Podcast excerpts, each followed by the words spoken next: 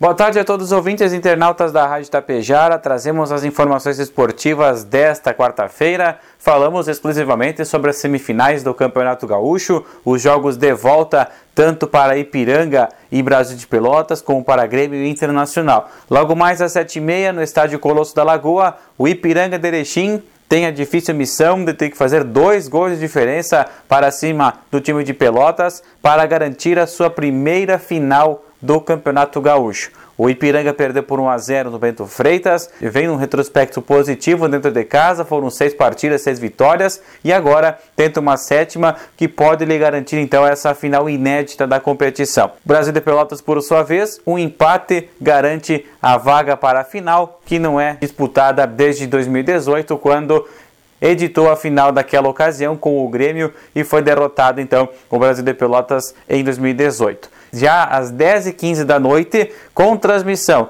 da Tapejara Esportiva em cadeia com a Gaúcha de Porto Alegre. Você acompanha todas as emoções do Clássico Grenal 437. O Grêmio que terá praticamente todo o time à disposição. Apenas Vila Sante não jogará, pois está com a seleção paraguaia. Possivelmente Thiago Santos seja a alternativa para o meio de campo, formando um trio de meio campo com Bitelo e Lucas Silva. E o tricolor necessita apenas de um empate para avançar à próxima fase, ou seja, a final do Campeonato Gaúcho, ou até mesmo perder por dois gols de diferença também lhe garante a classificação. O Colorado, por sua vez, não terá D'Alessandro, sentiu uma dor no quadril e fica de fora então da decisão para o Internacional e decisão também para o técnico Alexander Medina. Se não fizer um bom resultado na arena ou se for derrotado novamente, possivelmente deixa o comando colorado após o clássico Grenal. Então, um Grenal decisivo para Alexander Medina, lembrando que o Internacional para classificar-se